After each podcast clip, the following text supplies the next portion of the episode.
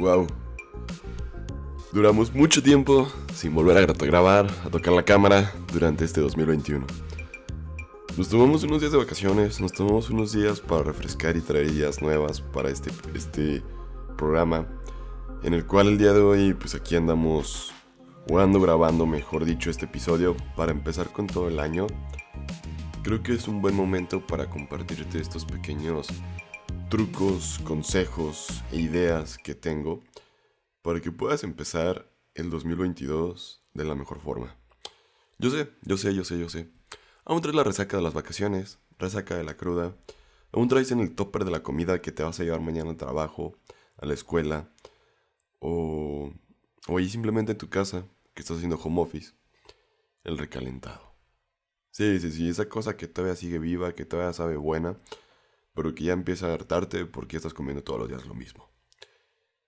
Y si es tu caso, dásmelo saber aquí en la reseña, en los comentarios, de que también estás pasando por lo mismo y sufriendo. Y lo que quiero llegar con el episodio del día de hoy, no sé cuánto vayamos a tardar, ni qué onda, ni nada. Simplemente nos hemos preparado una buena taza de café para los que nos están viendo aquí en YouTube. Y para los que nos están escuchando en podcast, dejar un trago para que también te lo imagines. Ah, qué rico. Y bueno, continuando con todo esto, muchas de las veces, bueno, más bien casi siempre es como que durante el 31 de diciembre a las 11 de la noche, te van tu vaso con 12 uvas, le pones sidra, le pones cerveza, le pones whisky, lo que tú quieras tomártelo, refresco también, ¿se vale? Y supone que pides 12 deseos, ¿no? Como por tradición, costumbre, o lo que hemos estado acostumbrados, de lo que, pues como un ritual de lo que uno va a hacer durante todo este 2022 e ideas que uno tiene. Sin embargo, ¿Qué comportamientos, qué hábitos, qué cosas estás haciendo diferente después de tomarte tus 12 uvas para llevar a cabo pues lo que uno se propuso, ¿no? O todas esas ideas que uno tenía durante ese momento, que a lo mejor uno estaba vaya medio pedo al calor de las copas pensando que, que ibas a, a, este, a, a tomar o a decir o a proponerte a ti mismo. O sea, yo la neta dije, ponerme bien mamado, ¿no? dije, la neta, es como esas típicos, ¿no? De ir todos los días al gimnasio, eh, dejar el café. Ah, no, se crean. Eso no se puede, porque sin café no hay vida. Y así te vas, ¿no? Sucesivamente, pensando en qué ideas, qué cosas, qué cuestiones podrías decir o qué dijiste. Y la neta, ¿cuántos de ustedes se lo olvidó? Levanten la mano. A mí ya se me olvidaron todas. Porque no fui consciente y la neta no le tomé demasiada relevancia. Porque pues simplemente lo hago como por mero trámite de terminar el año y empezar el otro. Pero creo que aquí es donde viene lo interesante en el episodio del día de hoy, porque hablaremos de un libro en los cuales para mí ha sido un libro muy relevante que se llama Hábitos Atómicos de James Clear. O sea, siento, o sea, aquí es como que esa parte, ¿no? Que sientes que tu vida pues puedes, puedes mejorarla, puedes empezar de diferente forma, puedes hacer un chingo de cosas, pero no sabes por dónde chingados empezar. Y creo que si te has sentido alguna de estas, una, sea, como de esta forma alguna vez en tu vida, creo que podría ser este el episodio indicado. Y si no, cómprate el libro en Amazon Kindle, cómpratelo en la librería Gonville, donde se te dé la gana, y lee el libro. Porque a lo mejor yo te voy a enseñar lo que para mí fue lo más relevante. Y podría haber otros capítulos, otras ideas que para ti cambien tu vida. Así que no te quedes con lo que habla el día de hoy en este episodio. Quédate con lo que uno más pueda aprender por fuera, por otros lados. Así que creo que es un buen momento y de prestarnos a nosotros, como darnos este autorregalo, esta inversión para crear nuevas cosas. Así que lo que, primero que nada, si todos los días repites una acción, sin importar lo pequeño que sea, esto puede acumular como que cierta fuerza y tener un efecto. Y aquí es cuando te estarás preguntando, ¿a qué te refieres? ¿De qué estás hablando? Ahí voy, ahí voy, ahí voy, con calma. ¿Traes prisa o qué? Por ejemplo, el día de hoy, pues, no sé, consideres que quieres ahorrar, por ejemplo, 10 pesos cada día. O sea, y tú piensas que eso no es suficiente porque no te va a llevar como la estabilidad económica que tú tanto quieres. Sin embargo, si piensas que al final del próximo 31 de diciembre del 2022 tendrás o tienes o podrás tener 3.650 pesos más de cuando empezaste, de simplemente tener 10 pesos. De esta forma, esta pequeña, pues sí, es una pequeña acción, te va a impulsar a querer lograr cada vez más. O sea, 10 pesos. 10 pesos. No es nada. ¿A qué voy con esto? Yo, por ejemplo, decía, no, pues yo quiero tener mi fondo de emergencia con mil dólares. Y para tener mil dólares en un mes, en un año, o sea, si sacas cuentas, tendrías que estar ahorrando, este, supongamos que hoy el dólar vale 20 pesos, para cálculos más fácil, serían 20 mil pesos entre 365, chale, se me cerró la calculadora. Serían 54 pesos diarios, que sería el equivalente a 55 pesos diarios. Si multiplica 55 por 30 días que tiene el mes, tendría que estar ahorrando 1.650 pesos.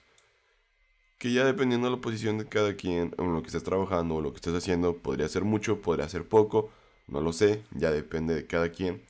Sin embargo, para muchos me pueden decir, que pues bastante lana, ¿no? Otros me dicen, ¿sabes qué? Pues, cagado de risa, ¿no? Pero lo que voy es que si tú empezaras con una pequeña cantidad y al final del día sigues acumulando, acumulando, acumulando, pues se va a hacer un chingo. Es a lo que quiere llegar como esta parte del libro, ¿no? Que lo mismo va a suceder con pequeños malos hábitos como en tu día a día. Aunque a lo mejor el día de hoy sientas que, que es malo comer hamburguesa, a lo mejor después resentirá las repercusiones que le hará pues, daño a tu cuerpo por todo eso. O sea, en pocas palabras, en este libro uno aprende como la parte de formar buenos hábitos y reducir los malos, la actitud y el deseo de seguir mejorando y entender la razón de cada comportamiento. Creo que es bueno pensar en todo este tipo de cosas porque como en esa parte de la actitud y el deseo me llama mucho la atención y cada vez que, pues no sé, queremos empezar la dieta, por ejemplo, es bueno preguntarnos así como de una persona sana se comería esta Carl Jr. Double Western Bacon que le sale un tocinio y un aro de cebolla por un lado con un combo de papas grandes y un refresco. Bueno, obviamente si te gusta Carl Jr., pues sí, ¿no? Pero pues podemos poner el ejemplo con una hamburguesa vegana, ¿no? Si eres vegano. Pero pues, no se me antoja una Western Bacon en estos momentos. y aquí es donde... O sea, es como que el objetivo como de principalmente es que de este libro es que tomemos pequeñas mejoras para lograr grandes resultados. Solo se van a necesitar grandes acciones.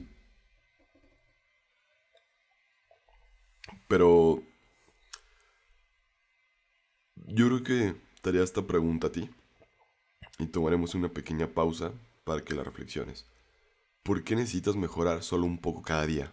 ¿Por qué? ¿Por qué solo necesitas mejorar un poco cada día? A ver, me vale madre, ponle pausa a lo que estás haciendo, detente un poco y piensa eso. Mientras tanto, aquí yo estaré observando mi café, mientras tú estás como reflexionando y tomando en cuenta esa gran pregunta que nos acabamos de hacer que está a punto de cambiar el mundo.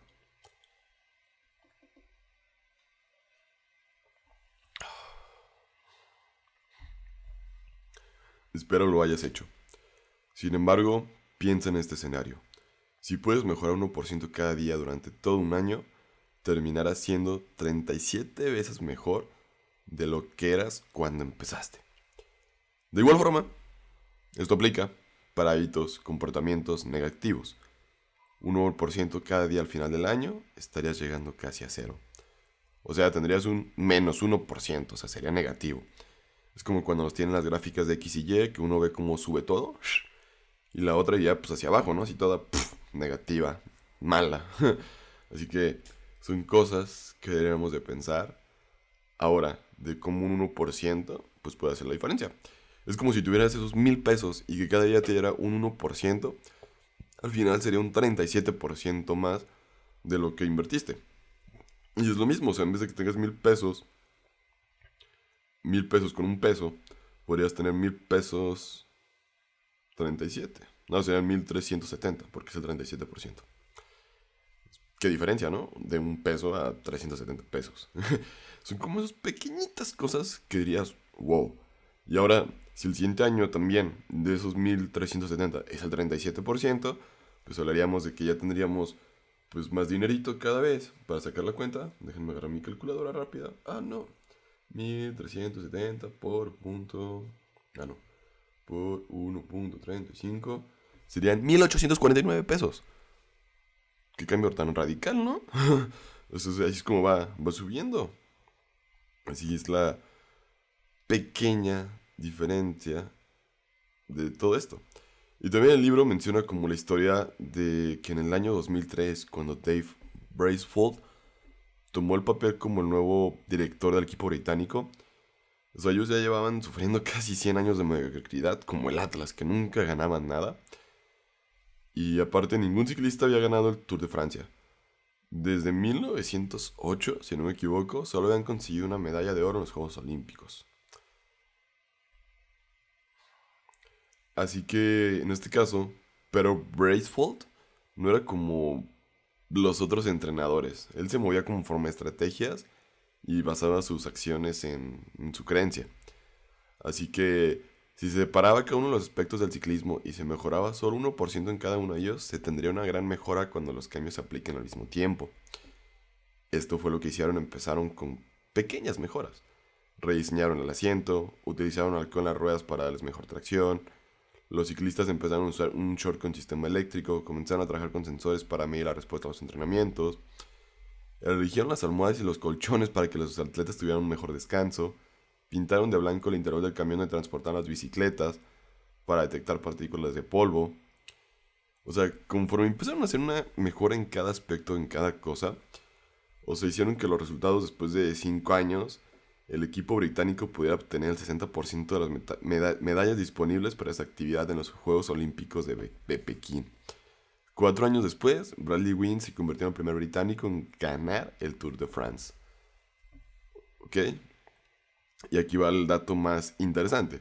Durante un periodo de 10 años, los ciclistas británicos ganaron 178 campeonatos mundiales, 66 medallas de oro olímpicas y obtuvieron 5 victorias en el Tour de France. Cabrón. Qué interesante, ¿no? A lo que vamos es como ese pequeño 1% ya cuando está acumulado en todo, hace una pequeña gran diferencia. Y esto yo lo he aplicado en mis videos, en mi vida diaria y en varios aspectos. ¿A qué voy con esto? Yo, por ejemplo, cuando empecé a grabar un video, no sabía hablar, no tenía, bueno, no, es que sepa hablar, más bien no tenía como la parte del habla para poder estar detrás del micrófono, estar de manera fluida, estarte compartiendo todas estas cosas, estos detalles, ir cotorreando contigo. Después no sabía cómo poner el iPhone, cómo centrar, cómo editar, cómo subir un video a YouTube, cómo hacer descripciones, cómo hacer miniaturas. O sea, como que es como que ir trabajando un 1% en cada pequeñita cosa a la que uno tiene que estar haciendo en su flujo de trabajo. ¿A qué voy con esto? ¿Qué era más relevante? Que tuviera la parte del habla o que pusiera mejor el iPhone. Y la parte del habla va desde poner bien el, de tu cara, hacer las facciones, expresarte, el hablar bien, que el sonido esté bonito para que tú disfrutes el episodio, la parte de la luz, de la iluminación, la cámara. O sea, hay como que tantas cosas detrás en las cuales si yo quisiera hacer el video perfecto, nunca va a existir es otro de los factores que también uno debe tomar en cuenta cuando está trabajando haciendo todo este tipo de actividades. Perdón, me estoy muriendo. Déjenle doy un traguito al café. Continuando con esto, después de que casi muero. o sea, aquí lo que grandes rasgos quiere decir James Clear es que hay que tener los hábitos atómicos que sean como pequeños hábitos que tengan la capacidad de crear un impacto cuando se repiten cientos o miles de veces. Es como el gran secreto. A lo mejor si ahorraste 50 pesos el día de hoy, eso no te va a convertir en millonario. Comiste saludable el día de hoy, pues no va a ser suficiente para llegar a esos 10 kilos, 5 kilos, a marcar los abdominales que te prometiste bajar este año. Tomas una hora de clase de portugués, francés, inglés, alemán, chino, o sea, no te va a ser un hablante fluido en ese idioma. O sea, como estas pequeñas mejoras no traen un beneficio inmediato, o sea, es importante que, que no busques un resultado y empieza a trabajar por un sistema que no pierdas la motivación y sigas trabajando en ellas. Ok, esto es como que lo relevante, ¿no? Empezar a tener un sistema, empezar a tener recordatorios, alarmas y sobre todo esta forma de hacer cosas. O sea, yo creo que lo más relevante es como esta mejoras del 1%. Como piensa en tu vida, pues en esos momentos, ¿no? O sea, te tomas el tiempo para leer libros o aprender cosas nuevas. Comes comida poco saludable cada vez que puedes. Haces ejercicio más de una vez a la semana. Ahorras aunque sea un poco de tu sueldo. O sea, y creo que tus hábitos actúan de forma acumulativa a tu favor o en contra. Pues porque cuando se llegan a estos resultados, las personas pueden pensar que el éxito se tuvo de la noche a la mañana. Y no se dieron cuenta de todo el esfuerzo que hubo detrás de, pues, de este logro, de todo lo que hemos tenido que batallar, trabajar, esforzarnos, partirnos la madre, sudar, aguantarnos las ganas de comernos una bolsita de papas con chile, limón, así que el limón se le cae, la salsa Maggi, que te queden como unas papas locas con todas las salsas por las metas que uno tenía. Y yo creo que lo primero de todo esto y lo final es olvídate de las metas y crea sistemas. O sea, lo primero que siempre uno escucha es que tienes que crear metas y trabajar para conseguirlas. Pero creo que esta afirmación mm, no determina mucho si lo conseguiste o no. O sea, no estoy muy, pues como muy a favor de todo esto, ¿no? Pero yo creo que piensa que todo el mundo tiene metas en su vida. Para algunos, pues bajar de peso, entrar a la universidad, mejorar el trabajo, conseguir un mejor sueldo, o la libertad financiera, viajar. Pero pues como que todas estas cosas son como que el destino, pero pues no es la forma de hacerlo. En cambio, aquí viene lo interesante, los sistemas te entregan los pasos que uno debe de seguir para llegar a la meta.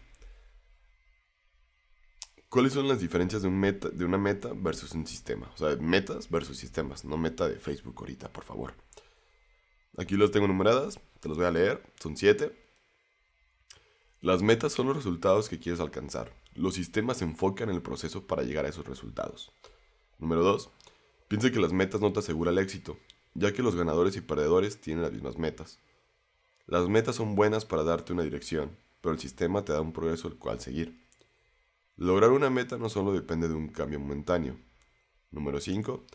Las metas limitan tu felicidad. Si lo logras eres feliz y si no, significa que fallaste y te sientes triste, deprimido, sin ganas de nada. Número 6. El propósito de crear metas es ganar el juego, mientras el propósito de crear sistemas es seguir jugando el juego. Número 7 y última.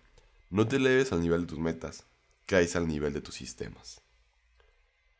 Ah, caray, ah, caray. Así que, como por último, si quieres mejorar mejores resultados, olvídate de fijar metas. En lugar de eso, concéntrate en sistemas. ¿Y a qué vamos con esto? Busca sistemas, busca ideas, busca formas en las cuales tú puedas mantener todo lo que estás haciendo. Dormirte más temprano, mejorar ciertas actitudes en las cuales tú sepas que estás fracasando porque, por ejemplo, en un sistema para poder bajar de peso, ¿qué incluye?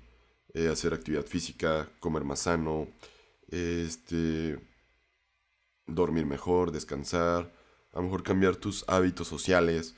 O sea, va a ser un sistema en el cual tienes que trabajar y empezar a moldear.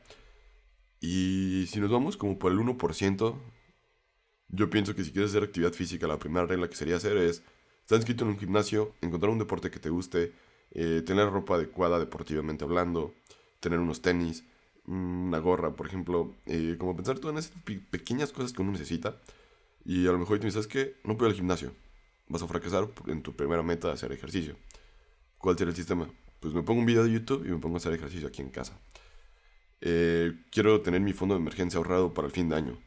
¿Cuánto dinero ganas al mes? 100 dólares. ¿Puedes ahorrar el 20%? Sí. Ok. Yo lo que hago es cada vez que me cae mi pago de mi nómina, separo ese 20%, lo mando a un fondo de Gmail Plus. No me está patrocinando, no me está pagando nada, desgraciadamente. este. y ya, una vez que me pagan, mando el dinero allí. Y al dejarlo ahí, ya me olvido que lo tengo. Y ya es una forma en la cual, pues yo ya sé que de mi nómina, si yo gano 100 dólares, me quedan 80 dólares. Y esos 80 dólares, yo me tengo que hacer pelotas para poder sobrevivir esos 14 días. Hasta el siguiente pago. Y es una forma en la cual, pues empiezo a poder tener dinero. Empiezo a hacer que mi sistema me ayude y no fracase. Porque si no, ya hubiera ido y me hubiera gastado todo ese dinero y me hubiera quedado sin un céntimo para empezar a tener como ese fondo de emergencia, esa parte de mis ahorros o empezar a tener algo más allá, ¿no? Y a veces no es la persona la que se hace, la que gana más, la que es más rica. Es la que tiene más en sus fondos o en sus cuentas para una emergencia, para poder afrontar alguna situación. Porque yo creo que con todo esto de la pandemia quedó claro y creo que quedó marcada la relevancia de poder ahorrar un poco de, de tu dinero. Y al final tus hábitos te moldean. O sea, necesitamos primero cambiar los resultados, cambiar el proceso, cambiar tu identidad. Todo esto va llevando como con un signo de cosas. O sea, se va como que volviendo y haciendo que todo sume y todo impacte. Aquí hay una frase muy interesante de James Clear. Los cambios no son duraderos cuando tu comportamiento y tu yo no son compatibles. Ah, caray. Ah, caray. Pues primero hay que definir el tipo de persona que quiere ser y darnos pequeñas victorias. Aquí es una vez muy cierto. Una vez escuché una historia de una persona que bajó 25 kilos solo haciéndose una pregunta, que esto menciona en el libro. ¿Qué es lo que haría una persona saludable? Cada vez que se topaba con alguna situación utilizaba esta pregunta como una guía para tus acciones. Una persona sana pediría una, una ensalada o una hamburguesa. Una persona sana tomaría agua o refresco. Una persona sana sería en auto o caminaría. Y si, Dios, y si se dio cuenta que si actuaba como la persona quería hacer el tiempo suficiente, iba a llegar un momento en que se volviera ese tipo de persona. Ojalá, es algo que iba. Que tienes que definir qué tipo de persona quieres ser. Por ejemplo, si quieres ser una persona sana, pues ¿qué haría toda una persona sana? Y qué haría una persona pues, que no es sana, como el lado opuesto, ¿no? Como siempre teniendo esas dos contradicciones, que al final del día se vuelven preguntas de sí o no, sí o no, o qué haría. ¿Caminar? Sí. ¿E ¿Ir en carro? Sí. No. Y ya. O sea, se vuelven como así preguntas de respuestas de binarias de sí o no, o de uno y cero, por ejemplo.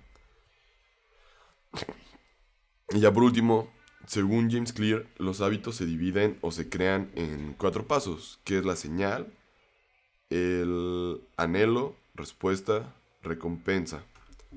Y no le, o sea, como que hay ciertas el anhelo se refiere como todas esas fuerzas motivacionales que uno necesita, porque no anhelas lavarte la cara, te mueve la sensación de limpieza. Ni quieres prender la tele, sino que buscas cómo entretenerte porque no tienes nada que hacer. No anhelas lavarte los dientes, quieres esa sensación de una boca limpia por lo que produce la pasta y todo lo que conlleva. Y pues bueno, último, cosas es que necesitas hacer que las cosas sean obvias para llevar los hábitos a cabo. Llevar un registro de tus hábitos. Hay muy buenas aplicaciones para llevarlo. O sea, ¿a qué me refiero? Existe Evitica, existe Notion, existen varias herramientas las cuales puedes llevar un registro de tus hábitos como recordatorios. O también es llevar un, un registro de tus hábitos, sería en una libreta, poner el hábito que quieres crear e ir agregando un signo positivo o negativo cuando lo hagas, cuando no lo hagas, cuando sea un hábito malo y los catalogando. Así que, pues eso ya más bien sería como una tarea que te puedes dejar a ti, a ti mismo. Así que al final del día, pues ustedes, donde, ustedes son los que deciden dónde quieren estar y dónde quieren llegar. Y pues bueno, de mi parte ha sido todo por este episodio. Espero te haya gustado este resumen, esta idea de traértelo al inicio del comienzos de año.